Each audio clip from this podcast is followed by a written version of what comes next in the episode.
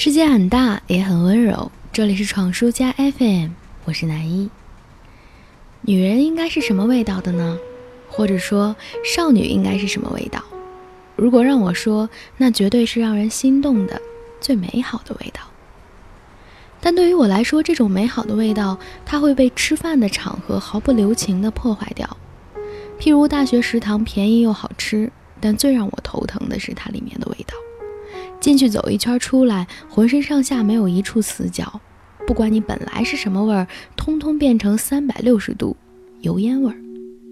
宿舍的二姐常常唠叨我说：“这是洗完澡以后，就算饿死也不进食堂的人。”现在的我依旧是这个毛病，很难忍受身上有油烟的味道、饭菜的味道。女孩子任何时候都应该是香香的、精致的才对。好在后来我掉进了香水坑。为自己打开了新世界的大门。去年的冬天，我试了一款香水，让我无比惊喜。卢丹氏推出的第三款以玫瑰香为主调的香水——柏林少女。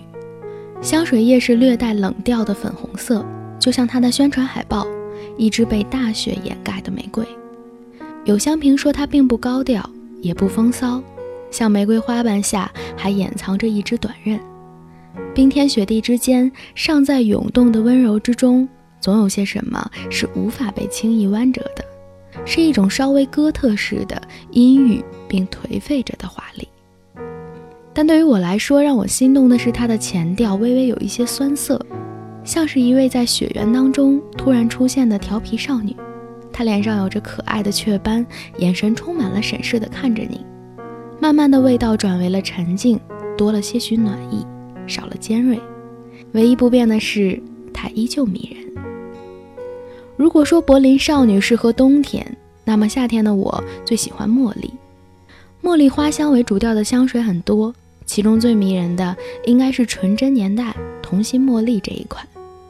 知道童心茉莉的人一定看到过豆瓣上那个著名的帖子，因为她身上的香水味，我跟着她走过了五个街区。发帖的楼主评价说：“这香水让我想到了小时候酷暑的晚上，牵着父母散步的情景，想到和表姐妹们在一起很晚了也不睡觉，在窗户边上偷偷吃零食、看月亮、聊天的场景。它的味道让我觉得我很好，我很安全，未来还很长。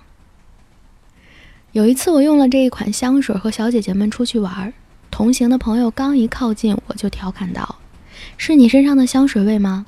我还以为是我姥姥家的茶罐子打翻了。的确像是茉莉花茶的味道，它干净又柔软，另外还附加了麝香，安抚了夏天的炎热，是我一到夏天就很无法割舍的味道。最后，我不得不提到一款很有名的香水——祖马龙英国梨与小苍兰。微甜的水梨开场，中调过渡到芬芳馥郁的小苍兰。尾调用广藿香结束，凛冽的木香混杂着纯净的花果气息，征服了多少个脱离了少女年龄的女性，当然也包括我。它的味道实在是太迷人，我想如果我是男生，一定会不小心为这个味道停留的。我很爱香水，所以会忍不住跟你们分享我最爱的味道，它们排名不分先后，总能够让我莫名其妙的心情好起来。如果你也有你喜欢的味道，也可以告诉我，我们一起做一个快乐的、香香的女孩。晚安啦，朋友。Oh